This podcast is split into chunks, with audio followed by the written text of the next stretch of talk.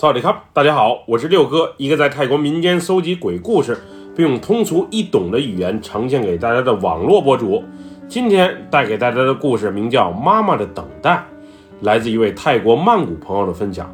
接下来，就让我们一起进入到这个故事当中。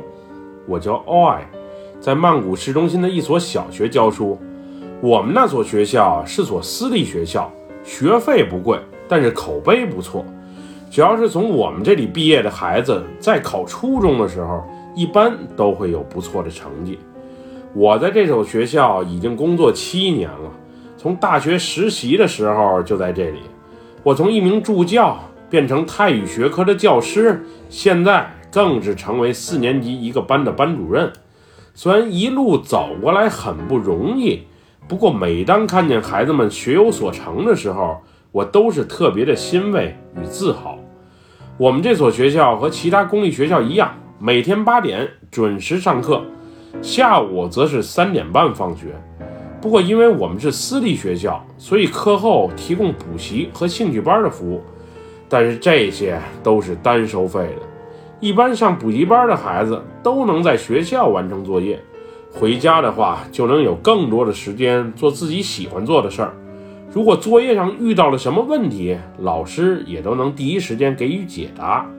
所以，对于那些工作忙、没时间照顾孩子做功课的家长来讲，他们都是很愿意让孩子下学后上个补习班，做完功课后再回家的。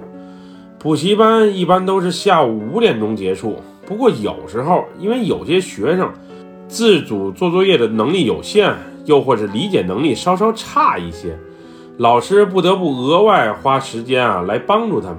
一般旱季的时候还好，即使补习班结束晚一些，外面的天空也还是亮的。对于我这种单身女性，自己回家又或者打车回家也还算安全。不过要是雨季的时候，因为天黑的早，所以每当补习班下课之后，我们这些女教师们只能结伴回家。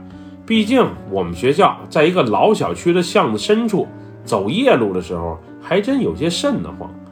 娜拉老师也和我一样是我们学校的老师，不过她是教英文的。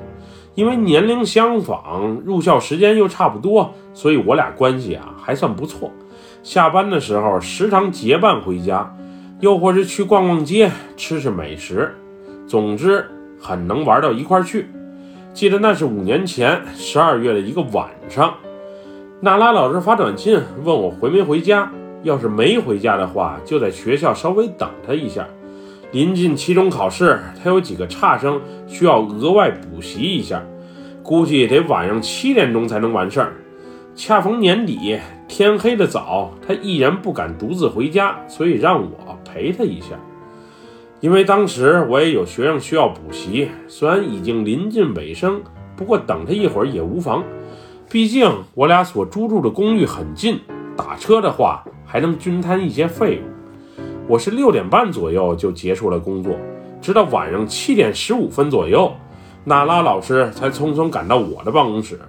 当时的娜拉老师看起来疲惫不堪，原本身材瘦弱的她，此时看起来更是无精打采。当时我提议下班后去公寓旁的夜市先转转，然后一起吃顿饭。因为当时我刚交了男友，心情特别的不错，于是就脱口而出请他吃大餐。一听到逛街吃大餐还有人请客，原本疲惫的娜拉老师瞬间来了精神。那天我俩准备回家的时候，天已经挺黑的了，因为我们学校所在的地点有些偏。我俩犯懒，又不愿意走出巷子口坐车，学校附近估计也不一定能打到车，所以索性用手机 APP 叫了辆车。不过因为是晚高峰时期，直到等了近十分钟之后才有车接单。当时我一看 APP 上所显示的地图，虽然那车离我们学校不算远，不过因为周边很堵，所以得等一些时间车才能过来。于是我俩决定先在办公室等着吧，毕竟有空调，也不怕被蚊子咬。等车快来了，再匆匆下楼也不迟。又等了十五分钟左右，此时已经快晚上八点了。我一看车的位置，已经离我们学校不远了。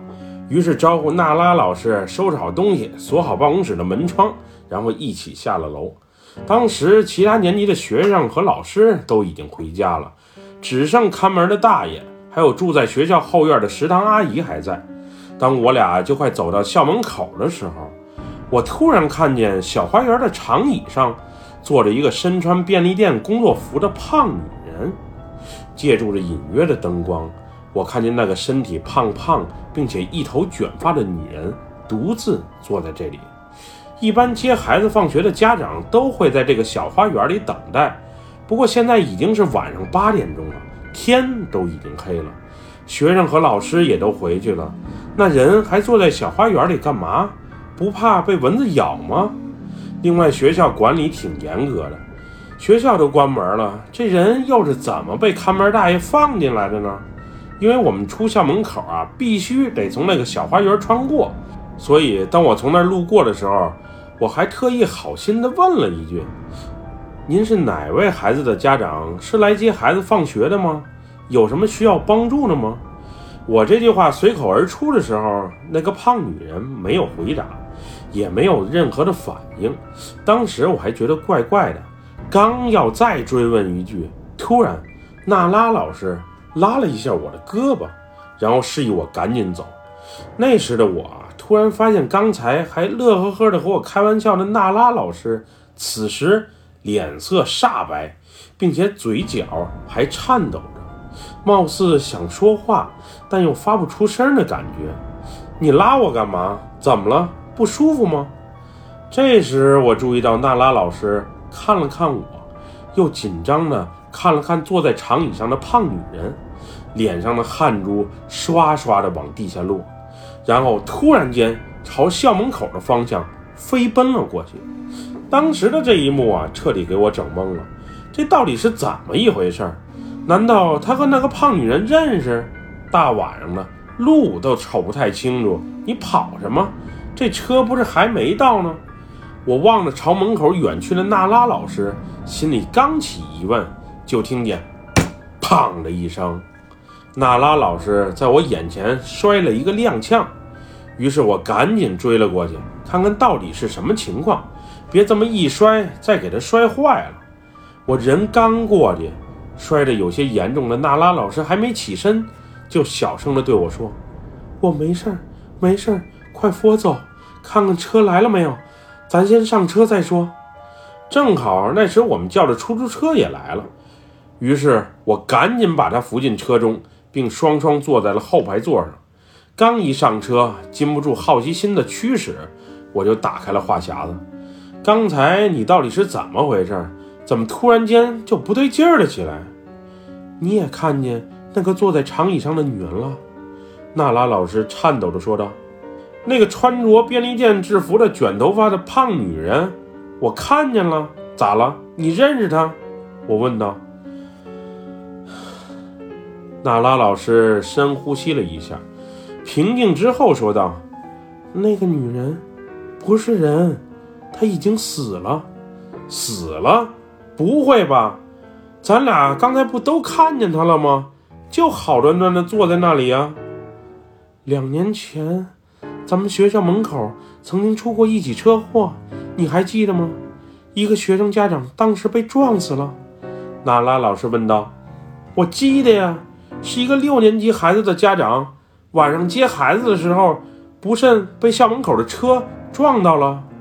对，你刚才看见的。”就是两年前被撞死的那个女人，她孩子是我的学生，孩子他爸妈很早就离婚了，再加上他妈平时工作忙，也没时间照顾他，所以呢，孩子的性格特别的阴郁，还有些叛逆，时不时的在学校还与其他同学闹矛盾。那天，也就是那个女人被撞的那天，是我让他来学校来聊聊孩子教育问题的。没想到面儿还没见着，他就这么走了。娜拉老师说到这里的时候，情绪有些激动，不仅特别的自责，眼泪还不自觉地流了出来。那孩子呢？后来怎样了？我问道。他妈妈出车祸之后，他就没有再出现过。我当时还特意去他家找过他，不过他家里却什么人都没有，也不知道他后来上没上初中。总之，那个孩子啊，挺可怜的。要是我那天不让他妈妈来学校一趟，也许这一切悲剧就不会发生吧。当娜拉老师说到这里的时候，我是实在不知道该如何把话茬接回去为好。之后，车内陷入了寂静。原本说好的逛街和吃大餐，也因为这件事的突然发生而改成了各回各家。当时我想，也许是孩子的家长在另一个世界还在默默守护着孩子，他可能不知道自己已经逝去了。还在等待着自己的心肝宝贝放学回家吧，所以才会出现在校门口的小花园里。总之，那天发生的一切让我心里感到特别的难过和忧伤。估计这就是命吧。我是什么忙都帮不上，只希望那个男孩能在这个世界上勇敢乐观地活下去。那天我俩回家之后，都不约而同地发了高烧，而且一连烧了三天。因为那天是周四。周五，我带着昏昏沉沉的身体，又坚持了一天工作之后，整个周末都是在家里的床上度过的。后来我俩病好之后，还特意去寺庙里请大师帮那个学生家长做做法事，超度一下。虽然他的死和我没有直接联系，不过我还是希望他能有好的归宿。后来那个男孩娜拉老师也找过。不过他却犹如凭空消失一般，找不到任何相关的信息。有可能是被他爸接走了，又或是被其他人领养了，不便公布信息吧。无论如何，希望他能安好。不论再苦再难，也能坚持的活下去吧。本期故事就分享到这里，喜欢六哥故事的朋友，别忘了点赞和关注哟。咱们下期节目再见，么么哒，拜拜，萨瓦迪卡。